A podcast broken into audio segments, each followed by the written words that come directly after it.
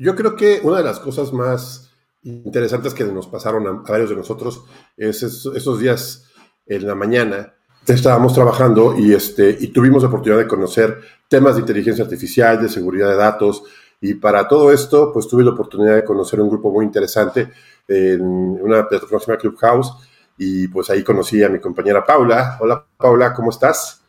Hola Tona, hola agroescuchas, bienvenidos. Y sí, tienes razón, es, ha sido una de las salas que más aporte nos ha dado en nuestro, en nuestro crecimiento personal y profesional también. Nos hemos encontrado con personas maravillosas que conocen muchísimas cosas y que están dispuestas a compartir y a generar valor con las personas que los rodean. Sí, claro. Pues este, vamos a empezar el podcast. Este es un episodio muy importante para nosotros y muy interesante. Creo que es, algo que, va a marcar a este podcast porque algo que queríamos hacer mucho tiempo, hace mucho tiempo y llegó el momento. Así es que empecemos. Esto es Agronauta, el podcast donde exploramos este universo llamado agricultura.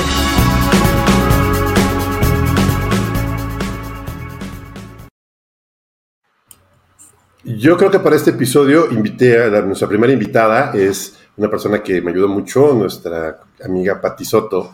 Ella está en, Ecuador, la conocí en Clubhouse, es una, eh, tiene una forma de hablar muy especial y además ella fue como la que me llevó muy, mucho a este, a este mundo que de esta sala que todos los días en la mañana nos acompañó durante la época de pandemia. Yo aprendí muchísimo, por eso sé que de los puntos que más me marcaron como como profesionista en, y interesarme más por la agricultura digital. Y Pati, ¿cómo estás? ¿Cómo estás, Pati? Gracias por estar aquí con nosotros. Hola Paula, feliz de estar aquí en este capítulo de podcast de ustedes, de Agronauta. Pues realmente un placer, un privilegio estar con ustedes acompañándoles hoy.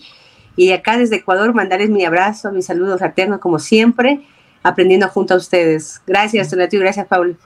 Bueno, y creo que a ti, Pati. Y creo que ahora vamos a traer a nuestro gran invitado, a nuestro invitado, a don Francisco Ortigosa. Hola, don Francisco, muchas gracias por estar con nosotros. Hola, ¿qué tarde? Eh, buenas tardes. Muchísimas gracias, Tonatiu, por, por invitarme. Muchas gracias, Paula y Patti. Y bueno, esperemos que, que todo lo que comentemos hoy sea de interés para tu audiencia. Sí, claro, claro que sí. Y además que tiene que serlo, porque es algo que creo que va a cambiar. El mundo está cambiando y por eso mismo creo que es el momento de aprender. Y pues yo creo que nadie mejor que Patti para presentar a don Francisco. Un gusto. Realmente, como tú decías, la pandemia nos cambió y una de esas cosas buenas que nos dejó justamente fueron los amigos como don Francisco, ustedes dos. Y para mí es un placer presentarle a don Francisco líder visionario en transformación digital e innovación tecnológica, con amplia experiencia en la industria petrolera a nivel global, liderando equipos multidisciplinarios y multiculturales de más de 50 profesiones altamente experimentados. Cuenta con una sólida credibilidad en una red de tomadores de decisiones, ex experto en liderar transformaciones de valor agregado a través de innovación en geociencia. ¿Estamos bien? Sí. sí ha logrado éxitos comprobados en el desarrollo, reingeniería y liderazgo de departamentos de tecnología innovadora desde cero, convirtiéndolos en unidades altamente efectivas. Es conocido por su habilidad para maximizar la efectividad de la división de geociencia a través del desarrollo y la implementación de tecnologías propietarias y su aplicación, construyendo y consolidando relaciones sólidas y equipos de alto rendimiento, investigación y desarrollos, tecnologías destructivas, nuevas empresas, gestión de proyectos, Big Data, inteligencia artificial, computación en la nube, relaciones comunitarias, planificación de conferencias. Don Francisco ha tenido seis premios de renombre mundial, incluido el premio PAD eh, en 2009, más de 45 publicaciones y comunicaciones relacionadas con las industrias de conferencia y 20 discursos eh, principales a nivel mundial.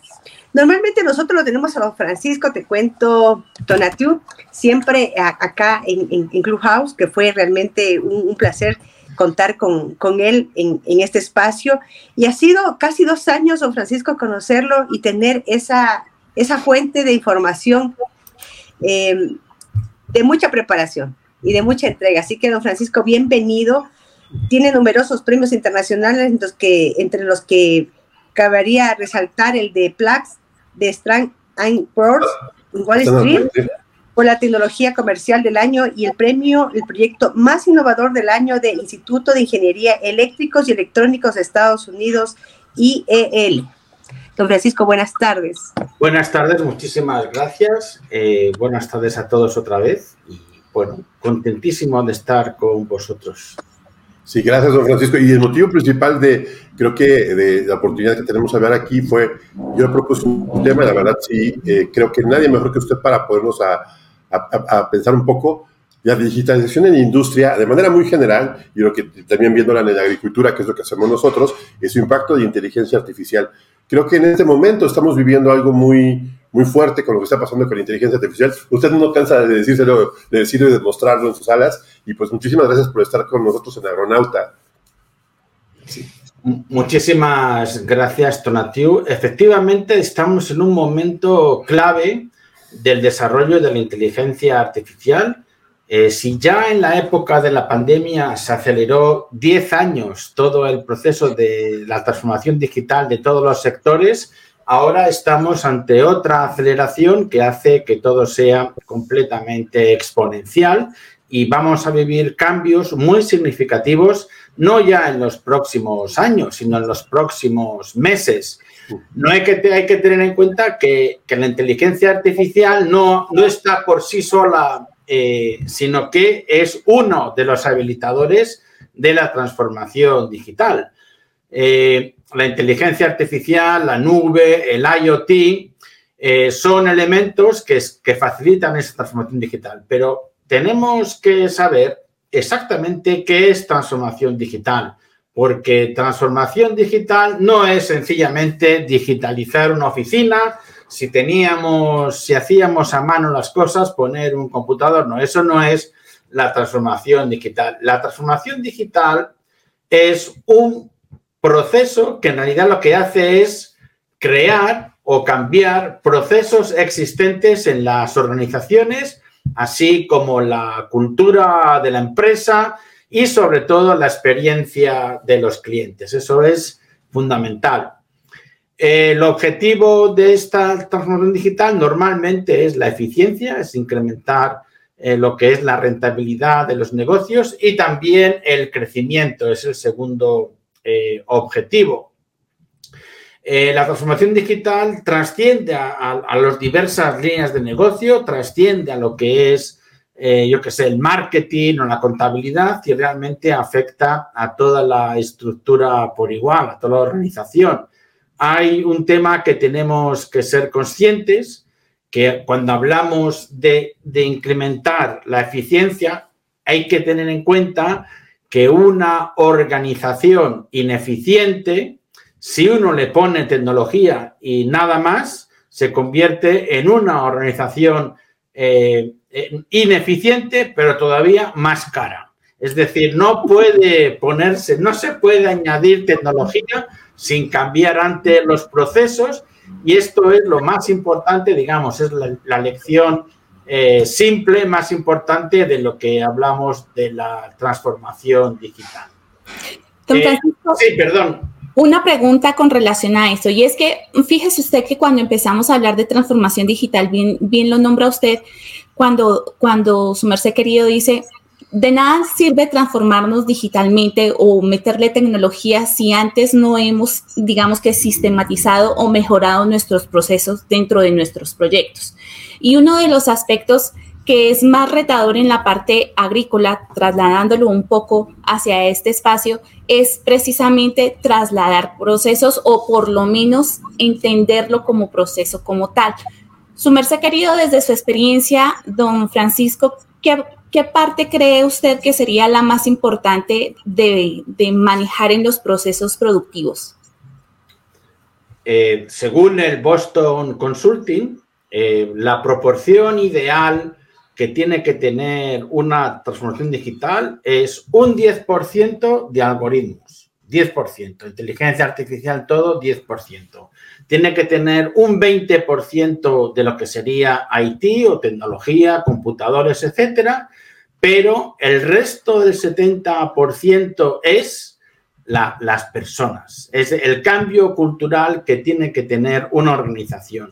Yo he visto casos donde, donde evidentemente está, bueno, primero tiene que estar la cúpula directiva desde arriba hacia abajo, tiene que estar de acuerdo y tiene que promover esa transformación. Pero hay muchos casos donde, aunque la cúpula esté comprometida, sencillamente ha fracasado porque las, las personas lo percibían como una amenaza, lo percibían como diciendo, bueno, ya va a venir la inteligencia artificial y, me va a quitar el trabajo. Entonces no se puede hacer. Por eso, antes de, empezar con una eh, con un plan de, transformación digital hay que cambiar a la gente. Yo me acuerdo que dando conferencias a empresarios, eh, eh, pues esto es lo que los que les llamaba más la atención, el decir que tenían que empezar por las personas y no directamente por lo que sea, lo que sea eh, empezar a comprar hardware y hacer presupuestos. Una cosa muy importante eh, en el mundo de la agricultura es que, bueno, según las estadísticas, es como que está a la cola de la transformación digital comparado con otras industrias. Y además, otra característica de la agricultura, en este caso, respondiendo a lo que me has preguntado, son las estadísticas que, tiene la ONU respecto a cómo se va a incrementar el número de la población eh, para los, eh, hasta el año 2050, sin embargo, aumentando muy poco el, digamos, el incremento de suelo cultivable.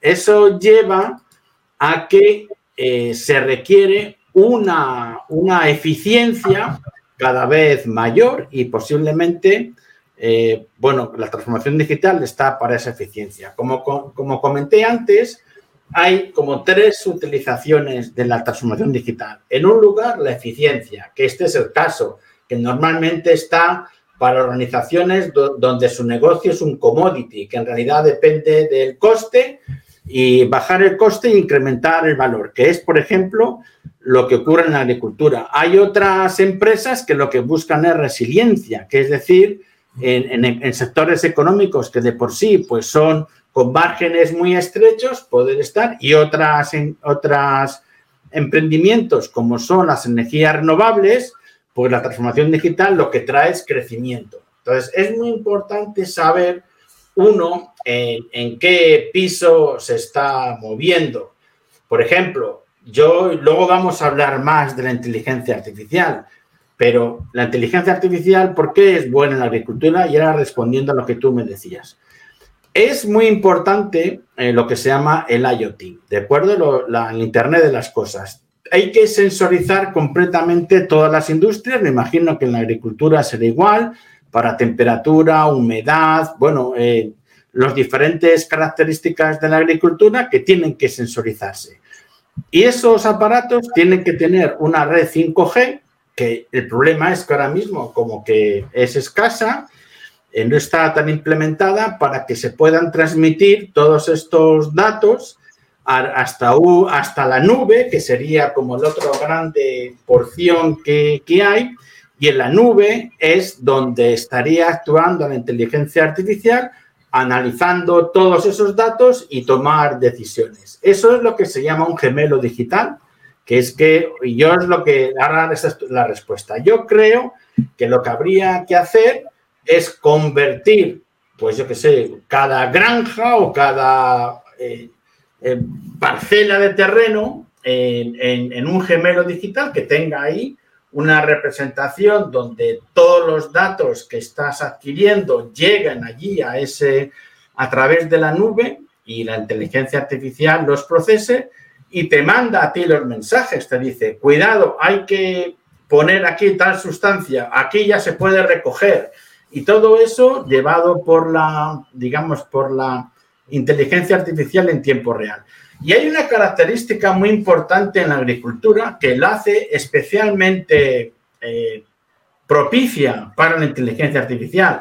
Y es que la agricultura es completamente experiencial. Es decir, la agricultura no se aprende en los libros. Cualquier persona que tenga unos libros de agricultura no va a aprender nada. la agricultura se aprende en el campo con la experiencia y eso es cómo se entrena a la inteligencia artificial.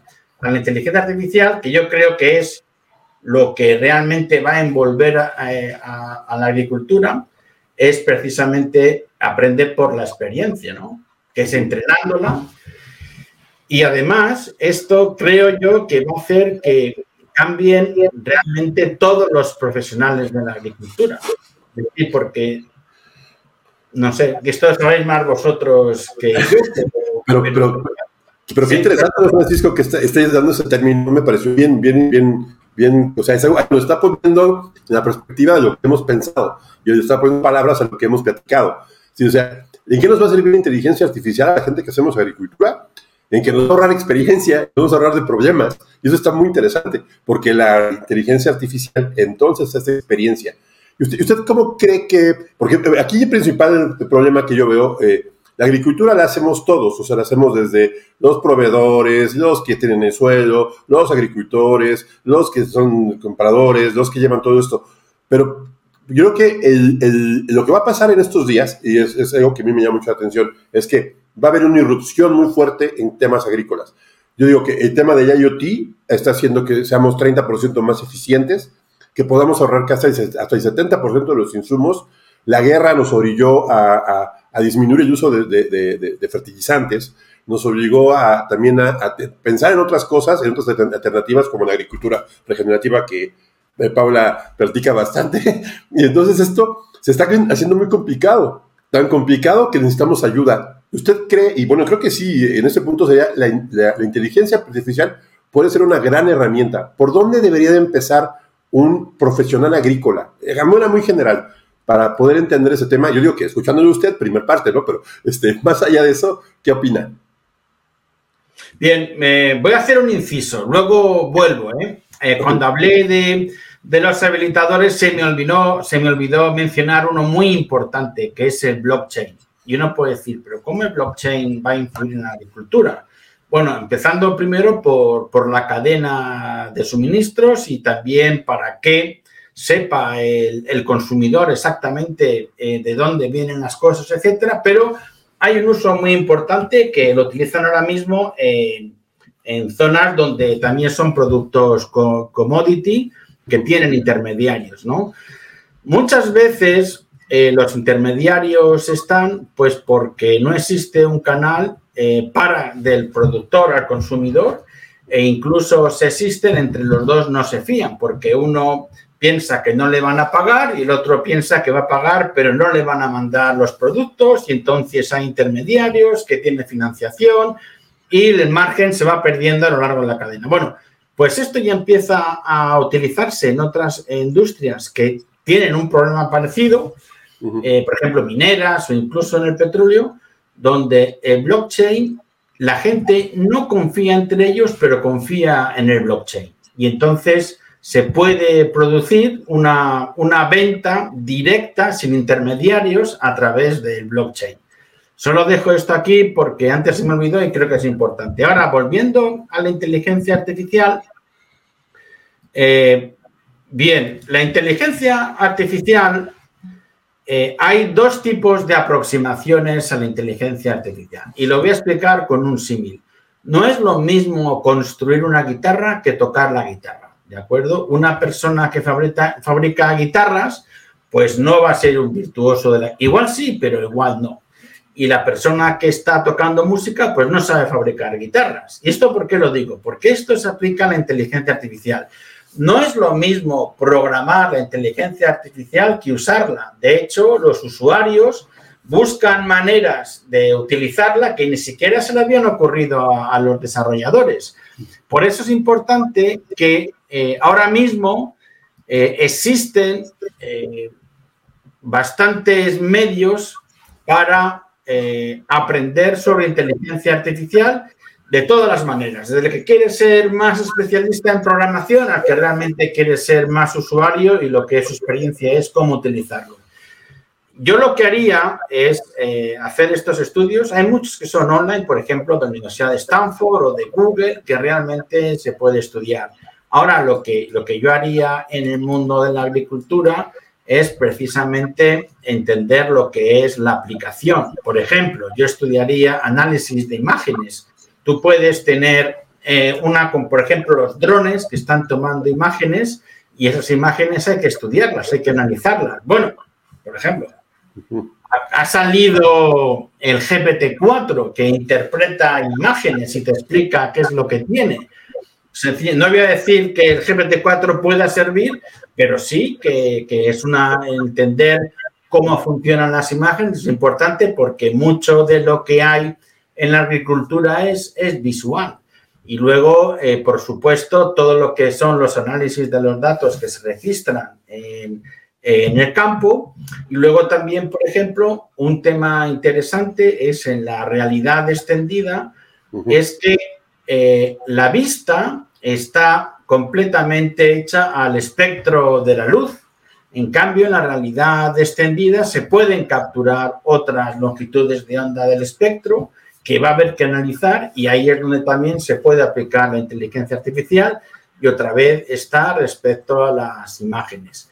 Todos estos son las pequeñas piezas que, construyen, van construyendo lo que decíamos de, un gemelo digital agrícola. Wow. Sí, yo, más allá de, todo lo que nos está contando don Francisco, queridos agroescuchas, tenemos que tener en cuenta cuáles son las características que estamos trabajando toda la parte de agricultura. Estamos trabajando ya con robots, estamos trabajando con la toma de datos que no nos sirve si no sabemos analizarlos y si no podemos interpretarlos ni usarlos correctamente. Hemos hablado también de, de cómo las startups están tomando cada vez más fuerza y todos están basadas desde el punto de vista del uso de tecnología. Porque a final de cuentas lo que queremos mostrarles es que hay una opción para usar todo aquello que se usa dentro de la tecnología, en este caso de la inteligencia artificial, y cómo poderlo usar en, la parte agrícola y hablando con don Francisco, que es especialista realmente en estos, en estos temas. Don Francisco, cuando su merced querido estaba hablando eh, del blockchain, de la importancia de, esa información que está allí establecida. Lo que nos hemos encontrado es que no solamente se usa para compra y venta de, de mismos, sino también para el manejo de la información que se puede establecer, que se toma pues en, los cultivos o en los proyectos agrícolas que se tengan allí. ¿Cuál sería, según su experiencia o según lo que su merced de acuerdo a su conocimiento, cuál sería el siguiente paso para, para trabajar usando tecnología en la parte agrícola? Bien, eh, primero mm, decir que las startups que más éxito están teniendo, a mi juicio, son las que hablan del análisis de datos, ¿no? Porque yo creo que es lo más importante que, que es no solo lo tú le decías, es que hay que adquirirlos y luego hay que procesarlos. Adquirirlos, quieras que no, depende del presupuesto que tengas, porque si puedes poner los, sensores los vas a tener y también depende de la cobertura 5G para que se comuniquen, pero ya la parte de, de análisis es diferente. Entonces, una manera como yo he visto utilizar el blockchain con los datos es de la siguiente forma.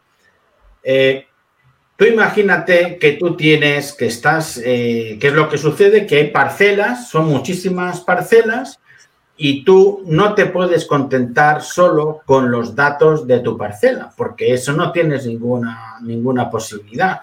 Pero claro, tampoco te puedes meter al vecino porque es la del vecino. Entonces, una manera que existe es, es la siguiente.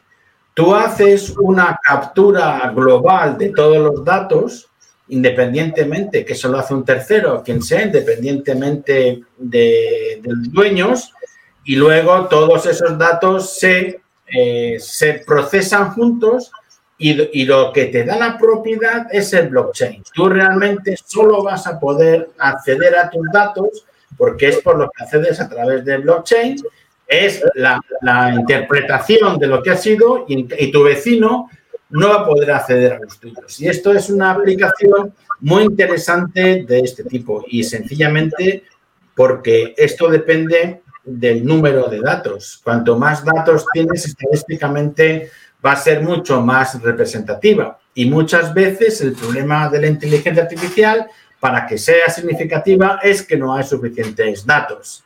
Y en el mundo agrícola, pues yo creo que esto pudiera ser una aplicación, igual manera que ocurre en otras industrias. Sí, y también, y fíjate, Francisco, que, por ejemplo, en el tema de IoT, y platicábamos otro día unos amigos y yo que lo que hace el IoT, estos sensores, todo esto, las plantas no te, no te dicen lo que sienten ni te lo demuestran, nada más se marchitan o crecen mucho. Entonces, este, el objetivo del manejo de la tecnología es, y sobre todo en el tema de IoT, es saber qué le duele a la planta, pero descubrir esto es bien complejo porque eh, son tecnologías, y lo hemos visto con algunos avances tecnológicos, que manejan mucha información. Entonces, y además que si lo, por ejemplo, suelo, temperatura, humedad, cantidad de eh, este, iluminación, eh, em, pH. Todo, todo, todo, lo que es de pH y todo esto, si lo juntamos es tanta información que sería prácticamente imposible, o, o tienes que tener mucho, mucha paciencia y muchos conocimientos, mucha experiencia para poder interpretarlo. Yo creo que aquí es donde entra un uso muy importante de, la generación de modelos. Eh, ¿Usted cómo ve? Desde toda esta información podría ser un gran camino para ocupar inteligencia artificial, ¿no? Hombre, evidentemente lo que hace, mirándolo de una manera muy simplista, ¿de acuerdo? Lo que hace la inteligencia artificial es buscar correlaciones. Lo que hace es que ve los millones de datos que existen y ver cuáles son las tendencias para poder predecir qué es lo que va a pasar. Si tú tienes datos, imagínate pH del suelo, humedad, eh, yo qué sé, distintas características, eh, color de las hojas, pues lo que hará tarde o temprano la inteligencia artificial es buscar una correlación y te va a decir, mira, un incremento del pH, bueno, no sé, porque yo no sé los datos que manejáis, ¿no? Pero esto va a ocurrir que la planta muera y a ti te va a avisar cuando ese proceso esté. Eso, fíjate, en el mundo industrial se llama mantenimiento predictivo. Eh, por ejemplo, las compañías aéreas, cada turbina de un avión, pues tiene un sistema de inteligencia artificial que permanentemente está analizando todos los datos que está, que está eh, registrando y de repente tiene sus modelos de inteligencia artificial y cuando ve que la, que la turbina va a estar a punto de fallar, avisa, esta turbina hay que cambiarla. Y eso es bastante interesante. También en otros, por ejemplo, una bomba que haya pues en un, en un sitio donde bombeen agua, etcétera. Cada, cada elemento puede ser un, tener su gemelo digital y hacer el mantenimiento predictivo que lo que hace es no esperar a que se rompa, sino te avisa. Y eso desde el punto de vista logístico es muy importante. Pero bueno, aplicado a la agricultura sería lo mismo, sería que ya te está avisando de lo que va a pasar. Y eso sería el, objetivo de este tipo de, estudios.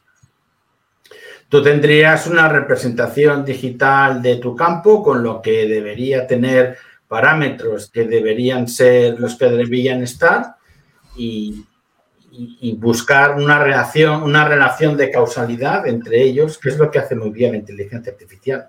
Sí, y fíjate que también otra parte bien interesante, que, bueno, lo escuché la semana pasada con la gente de Guiagro, otro, emprendimiento que está haciendo, que la tecnología la están ocupando como un oráculo para, poder obtener financiamiento. O sea, si, por ejemplo yo tengo mi, estoy trabajando muy bien mi cultivo y todo esto lo subo a la blockchain y lo voy manejando y, y alguien puede verlo, puedo obtener un crédito y puedo obtener que, eh, además que ya puedo un comprador y desde antes de que yo cultive o yo coseche, ya puedo tener una persona esperando mi cultivo. O sea que la, capacidad que nos puede dar esto y las ventajas que nos puede tener, eh, eh, dar utilizar la tecnología puede ser muy, muy grande. Pues yo creo que esa es, la principal concientización y utilizando todo lo que usted sabe. ¿Cómo, cómo, ve, cómo vislumbra usted un futuro en el cual la inteligencia artificial sea el pivote de todo? Yo creo que ese es uno de los grandes temores o aciertos que vienen a futuro, ¿no? O sea, ¿qué tanto miedo o qué tanta confianza debemos tener a un futuro? ¿Qué es lo que estamos? Yo creo que estamos emprendiendo el primer paso y es completamente disruptivo. O sea, la quinta era industrial. Bueno, me voy a remontar a los 70, ¿no? Y luego voy a ir más para atrás.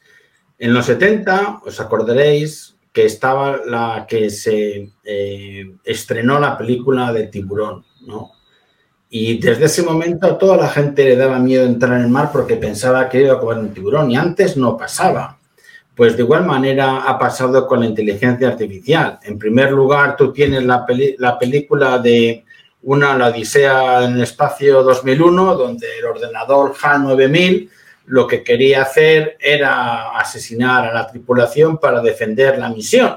Entonces ya la gente se traumatizó y luego ya acabó con Terminator y esa idea, quieras que no, lo tiene eh, más del 30% de la población. Tienen una idea completamente apocalíptica de la inteligencia artificial.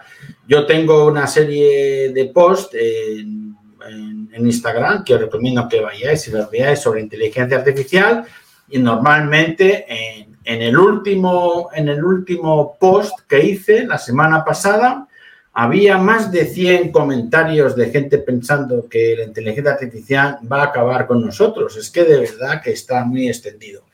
Pero eh, la verdad es que el más del 40% de, de esos, no 30, sino del 40 piensa que la inteligencia artificial va a ser buena para ellos y, que ya y, y, luego el resto de los 30 piensa que ya lo está utilizando, ¿no? ¿Qué es lo que está pasando ahora? La estamos utilizando, eh, bueno, voy a hablar hasta hace tres meses, la estábamos utilizando pues en, en, los emails, en las tiendas online, etcétera. Tenemos una vida llena de inteligencia artificial. Ahora mismo, con el tema de la inteligencia artificial generativa, que todos pues sabemos, ya todo el mundo en el planeta es, se está familiarizado con ChatGPT y herramientas similares, la inteligencia artificial va a estar en todo lo que tenga Internet, va a tener una inteligencia artificial generativa que lo que va a hacer va a ser como personalizar o hacer que tengan un aspecto más humano precisamente esas, esas inteligencias artificiales. Y eso va a pasar en todo y ocurrirá, en primer lugar, eh, a nivel nuestro, a nivel de personas, pero también a nivel de industrias. Por ejemplo, ya están industrias eh, em, empezando a entrenar a este tipo de herramientas con todo el archivo que tienen. Yo no sé cuántos datos pueden quedar haber registrados de, de los cultivos que, con los que estoy tratando, no tengo ni idea pero el que tenga esos datos, pues va a tener esas herramientas que estamos ya hablando para que las pueda entrenar y, las pueda entrenar y pueda beneficiarse. Fijaos que además el coste de este entrenamiento ha bajado de una manera escandalosa. Es decir, cuando se entrenó eh, GPT-3 en el año 2020, costó eh, 4.600.000 dólares. Ahora se ha entrenado un programa similar que hace lo mismo en la Universidad de Stanford por 600 dólares. Es decir, que prácticamente lo puede hacer cualquiera y cualquiera puede tener un modelo de ese tipo. Si existen datos de, agricultura y la gente los tiene, pues no me cabe duda de que esos datos son petróleo. Ya lo dijo un economista que el petróleo, los datos es el petróleo de hoy en día. Hoy en día, sí. Don Francisco, con relación a lo que su merced está diciendo, creo que nosotros hemos encontrado algo constantemente y es el comentario que su merced estaba haciendo hace un segundo y es el hecho de tenerle miedo a una tecnología porque fue la idea que de repente nos metieron en la cabeza. Finalmente, cuando empezamos a analizar las cosas, nos damos cuenta que el problema no es la herramienta, sino los valores que están detrás para usar la herramienta. A estas alturas del partido, por ejemplo, en agricultura están trabajando eh, una, una startup está, estaba trabajando con la toma de muestras de suelo para analizar la microbiología, establecer cuál era la característica de esos distintos suelos y empezar a mapear la mayor cantidad de información, que es una cantidad de información bestial, y empezar a analizarla para generar algunas, digamos que mejoras y encontrar aquella fórmula, porque el tema con agricultura es que los suelos, los ecosistemas, los cultivos, las características, todos son distintos y todos son, y todos son dinámicos. Entonces, desde allí se hace, se hace retador. Pero retomando lo que su merced estaba diciendo, desde su punto de vista, eh, don Francisco, el hecho de poder analizar que esas, que esa, por ejemplo, esa inteligencia artificial, lo que va a hacer es analizar un montón de datos al, al trick de, de, nuestras manos o, a la distancia de un clic y poder eh, ver cuáles son esos resultados de acuerdo a lo que ha pasado en, otras industrias, su merced que cree que, que, podríamos aplicarla de mejor manera en la parte, en, los proyectos agrícolas o pecuarios, o sea, en, la parte de cadena productiva. ¿Cuál, ¿Cuál sería esa forma que su merced dice, esta es la forma más simple y es la que generará más resultados? Bien. Yo estuve trabajando en un proyecto que es el desarrollo de una tecnología que era la siguiente, ¿no? Era un barco que iba por el mar y bajaba como un aparato que tomaba una muestra del fondo marino, ¿no? Entonces, eh, ese, ese, lo, que estaba buscando era, eh, el estudio era ver el genoma de las bacterias que, que, salían en esas muestras, ¿de acuerdo? No la bacteria, sino directamente se estudiaba el, imprinting de, eh, digamos, del de, DNA. Entonces, se buscaban zonas donde había bacterias que comían petróleo, con lo cual eso te daba idea de que había, pudiera haber un yacimiento en el subsuelo. Esto era la verdad, eso me, ha recordado lo que, lo que has dicho, ¿no? Y, y esas, y para clasificar esos, esos resultados era con, con inteligencia artificial en la nube, en tiempo real, se iba analizando, tardaba con los dispositivos que se habían desarrollado Tardaban pocos minutos y el barco incluso podía volver para atrás para muestrear. Eso te da una idea de, las infinitas capacidades que se pueden tener. Es decir, que no hay límite a lo que podamos pensar de lo que se puede hacer, porque siempre esa tecnología está, de alguna u otra manera se puede obtener. Luego, otro tema es, es eh, exactamente ¿Qué pasa cuando se aplica inteligencia artificial y se tarda mucho menos en los procesos? Pues bueno, mira, en un desarrollamos una vez un pues, cierto eh, aplicación de inteligencia artificial que aceleraba enormemente el proceso de, digamos, de interpretar unos datos, por decir así, ¿no? Y tardaba como de meses a semanas y la gente que trabajaba en ese, en ese puesto nos decía, ay, por favor, Francisco, Francisco, no pongáis esta tecnología porque voy a perder el trabajo, ¿no? Y, luego había otras personas que decían, oye, qué bueno es esto, porque ahora en lugar de estar haciéndolo una vez, lo voy a hacer 20 veces y le voy a ir de esta manera, lo voy a correlacionar y la verdad mi trabajo va a aumentar. Eso es lo que, lo que estoy hablando. Lo que va a suceder ahora, me imagino, igual que ha sucedido en cualquier otra industria, es que esos procesos precisamente son más eficientes porque, entre otras cosas, se aceleran. Y entonces lo que hay que hacer es hacer más y buscar todavía exprimir esos datos en ese tiempo extra, sencillamente para, seguir aumentando la, la, eficiencia y la predicción de lo que estamos haciendo. Y eso es también parte de, lo que se trata en la transformación digital y en su habilitador, que es la inteligencia artificial, para eh, empezar, para aumentar la, la, productividad, la eficiencia. Don Francisco, yo le tengo una pregunta. Hablando de miedos y de toda esa transformación digital, usted mencionó algo que siempre nos preguntan en los programas, es ese miedo que tiene el ser humano de ser reemplazado justamente lo que usted nos mencionaba ahora, o sea, me van a quitar mi trabajo, no voy a tener esto, pero según las estadísticas que usted nos ha comentado últimamente, realmente las cosas no han sido así. Entonces, vamos, y, todo el mundo está hablando de ese cultivo sostenible, de esa mayor producción, de mejorar la calidad, de ser conscientes en todo lo que estamos utilizando, comiendo, leyendo, leyendo etiquetas y todo. Don Francisco, ¿cuál es la recomendación que usted le daría a la población activamente laboral que está dentro de este medio para no quedarse rezagada, por decirlo así? Hombre, yo me imagino, me imagino eh, que existirán todo tipo de asesores, consultores, etcétera, que están aconsejando al mundo agrario. Me imagino que existirán. porque existen en todas las industrias, pues aquí también tienen que estar.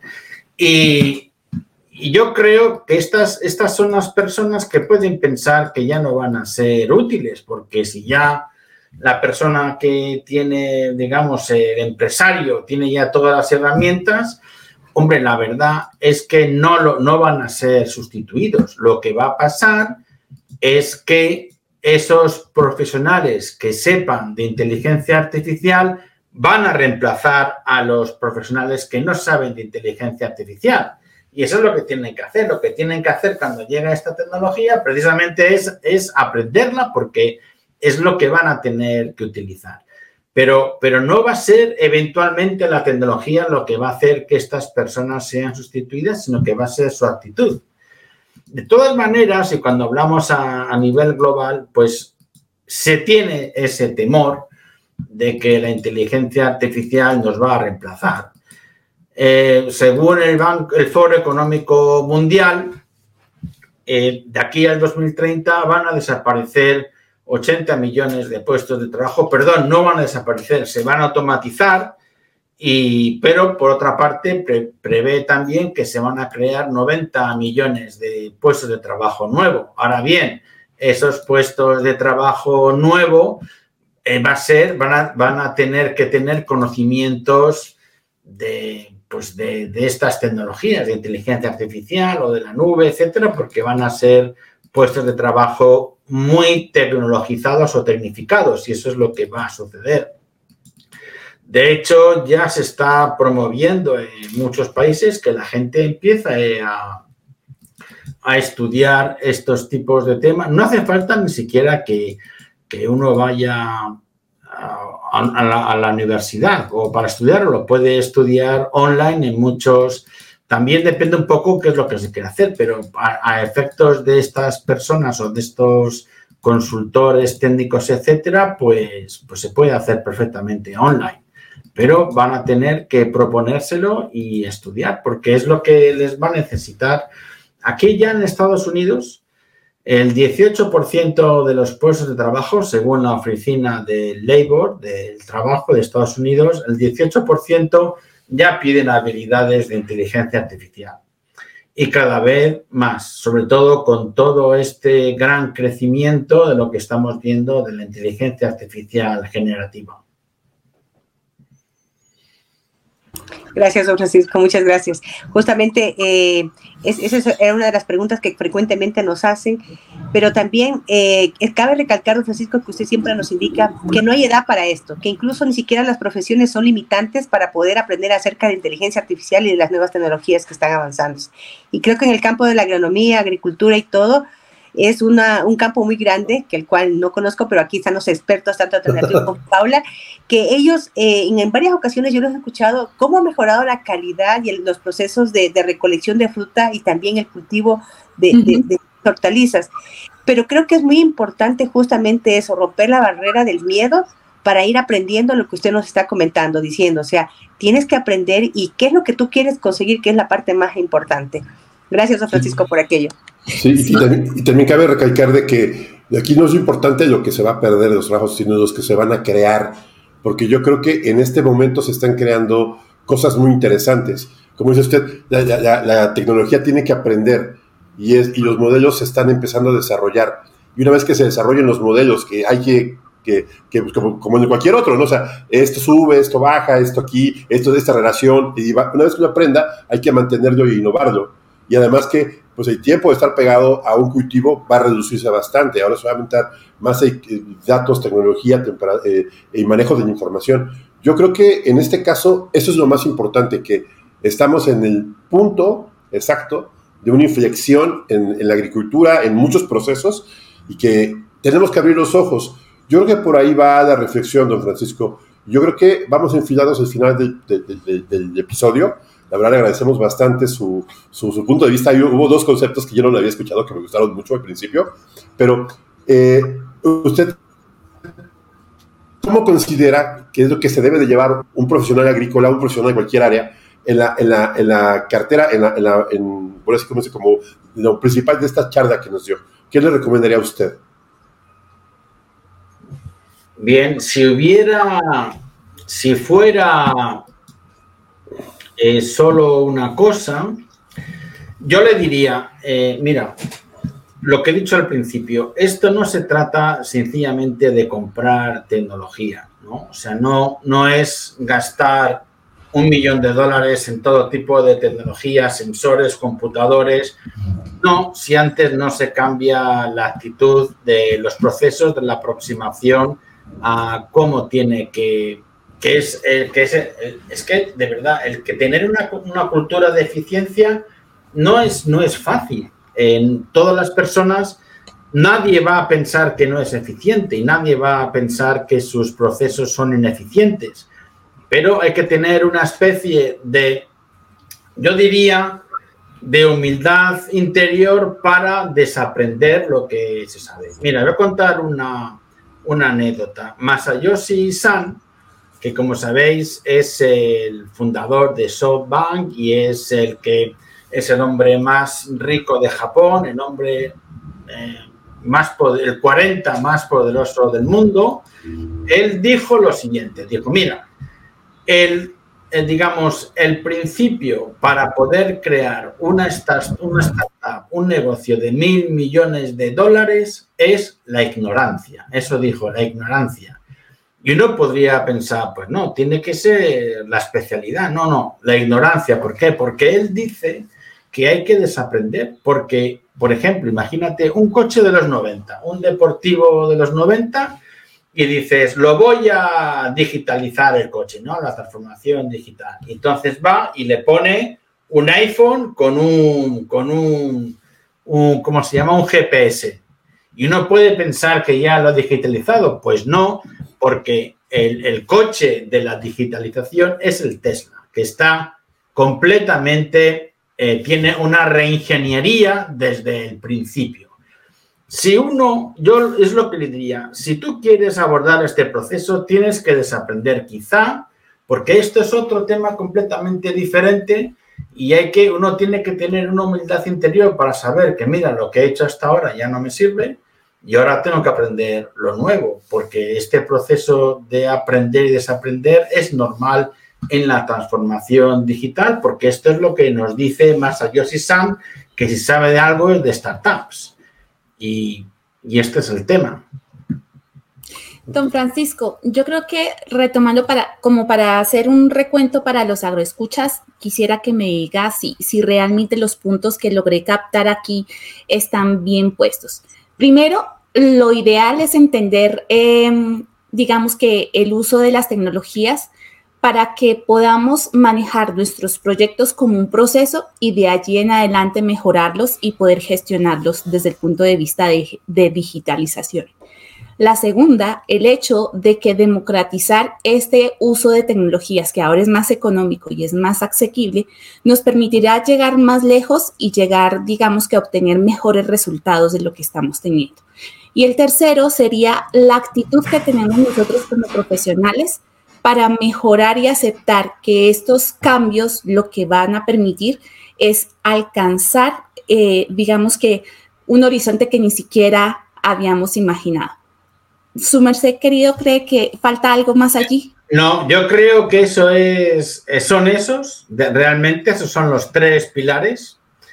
Y, y es muy importante lo que has dicho de la democratización. Ahora mismo la transformación digital está trayendo una democratización de la tecnología, está trayendo una democratización de los datos, porque ahora cualquiera puede acceder a datos, y está trayendo una democratización del conocimiento. Entonces, es importante ahora mismo acceder a, esa, a esas fuentes.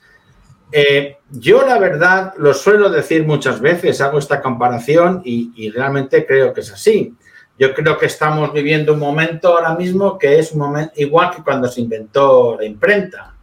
Realmente la imprenta supuso la democratización de la cultura, porque hasta entonces estaban estos monjes que estaban ahí escribiendo en esos, esos incunables y, y estas personas cuando apareció la imprenta, pues les parecía que esto de la imprenta era una locura, esto, esto existió en la realidad. Ellos pensaban que cómo es posible que ellos que estaban toda la vida escribiendo el mismo libro, que lo sabían en profundidad, de repente, pues que eso se iba a ver, se iba de alguna manera vulgarizado el conocimiento por los libros, pensando, pero ¿cómo va a estar esto en un libro? Que eso va a ser... Y claro, pues ahora mismo pues se piensa así. Hay mucha gente pues que, que, piensa que esto, pues qué locura es esto, pero en realidad es igual. Eso supuso, en primer lugar, que todo el mundo aprendiera a leer. Ahora mismo todo el mundo va a aprender de tecnología y después una democratización de la cultura que ya no estaba en manos de estas personas, sino que cualquiera tenía acceso. Eso es lo que está pasando ahora, a la democratización del conocimiento, de los datos y de la tecnología. Ahora mismo, pues, pues hombre, podemos ser, eh, podemos tener por lo menos la experiencia de ser especialistas. No voy a decir que se sea especialista sin estudiar, pero por lo menos la experiencia, porque, porque tenemos acceso a ese conocimiento y esa tecnología. Bueno, don Francisco, pues le agradezco bastante. Este es un gran, gran, gran logro para nosotros tener usted aquí. Ya está, en el momento adecuado. Sí, muchísimas gracias por estar con nosotros. Está muy honrado después de lo que está pasando. Este, y agradezco bastante. Yo creo que eh, agradezco mucho su estancia aquí y sus redes sociales. Ya las puse aquí en los banners. Eh, está, aquí está el de LinkedIn, Francisco Ortigosa. También está en Instagram y alguna otra red que me haga falta, don Francisco. Este, también tenemos. No, no tengo más. Bueno, puedes poner la de Clubhouse y eso. Sí, sí, sí. Y eso precisamente era lo que yo quería decir, que los invitamos a todos. Las salas son fantásticas. Claro. Es una mañana en la que estamos todos aprendiendo, compartiendo conocimientos y haciendo comentarios de lo que entendemos y que contando con la guía de alguien que es experto en este tema nos permite ver un poco más la luz de lo que estamos diciendo. No, no, no, no va por ahí o sí, definitivamente va por ahí. Así que, don Francisco, de verdad, muchísimas gracias por el trabajo que usted hace, Patti. Gracias por lo que hacen en las salas en la mañana. De verdad, es invaluable la compañía que tenemos con ustedes en las mañanas y el aprendizaje que tenemos. Invitadísimos todos los, los agroescuchas. Y bueno, ¿qué más nos queda? Agradecer. Agradecerles a ustedes de corazón. Sí, claro, y por favor no se olviden en seguirnos aquí en nuestras redes sociales, en Agronauta. Este, si este episodio, denle las cinco estrellas, se lo merece. Compártanlo, no nada más con los que son de Acción Agricultura, sino con la demás gente. Creo que es un gran logro. compartan el conocimiento de don Francisco. Eh, ahí está Pati con nosotros todos los días, este, todos los lunes y miércoles, y, y, con las nuevas tecnologías que nos está creando, este, nos está creando don Francisco. Este, es una cercanía muy interesante, se aprenden cosas de veras loquísimas y muy interesantes y nos da toda una visión. Pati, muchísimas gracias por estar con nosotros, Pati. Gracias a ti, realmente les invito. Y no solamente Don Francisco está ya, eh, bueno, ahora Clubhouse ha revolucionado y está cambiando todo el tema de los clubs, estamos en casas. Yo creo que es importantísimo, yo siempre digo, em, Don Francisco se convirtió en un mentor para muchos de nosotros y es justamente salir de ese lado de confort, eh, donde yo no sé nada, quizás me entero por un tuit o por lo que sea, pero es diferente a recibir la información día a día y acercarse a ese lenguaje. Creo que cuando uno empieza a escuchar de muy, buena fuente la, información, se vuelve amigable el conocimiento. Entonces nace esa curiosidad. Y a raíz de eso, pues también de repente tú te, pones y, y, lo con lo que me voy, ¿no? Esa transformación digital que uno no pensaría que llegaría al campo y que de repente en el campo está y que todo se une, ¿no? Y que a la final todos debemos conocer porque si hay algo que nunca va a acabar es justamente el cultivo, la agronomía, porque de ahí venimos, de allá somos, de ahí comemos. Entonces, qué importante saber que esa transformación digital, que la industria tanto de la agronomía como de la comercialización tienen que ir de la mano. Yo les invito muchísimo a que sigan también acá Donatiu, que también nos abre salas allá en, en, en Clubhouse. Mi querida Paula, que gusta estar contigo, muchísimas gracias. Tenemos esta semana y todo el mes que viene, pues bastante información. Creo que este año ha sido el año donde ha avanzado la, transformación digital en GPT-4 que estamos viendo en esta semana, inteligencia artificial, pues ha sido maravilloso todo lo que hemos ido aprendiendo. Así que, don Francisco, nos escuchamos por acá eh, en Clubhouse y en todo lo que usted nos está compartiendo también en Instagram.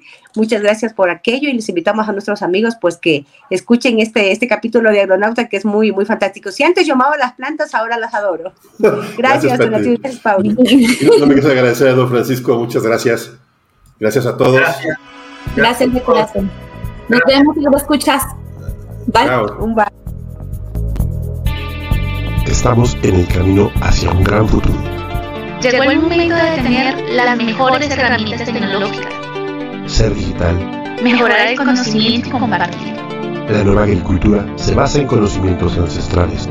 Y nuevas tecnologías que nos darán el poder de limitar y mejorar nuestro planeta. Es momento de ser una toja.